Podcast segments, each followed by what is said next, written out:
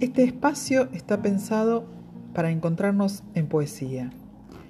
A la poesía la podemos abordar desde distintos lugares, desde distintos tiempos, a través de los siglos, a través de sus movimientos, de las vanguardias, de algún poeta o alguna poeta en particular.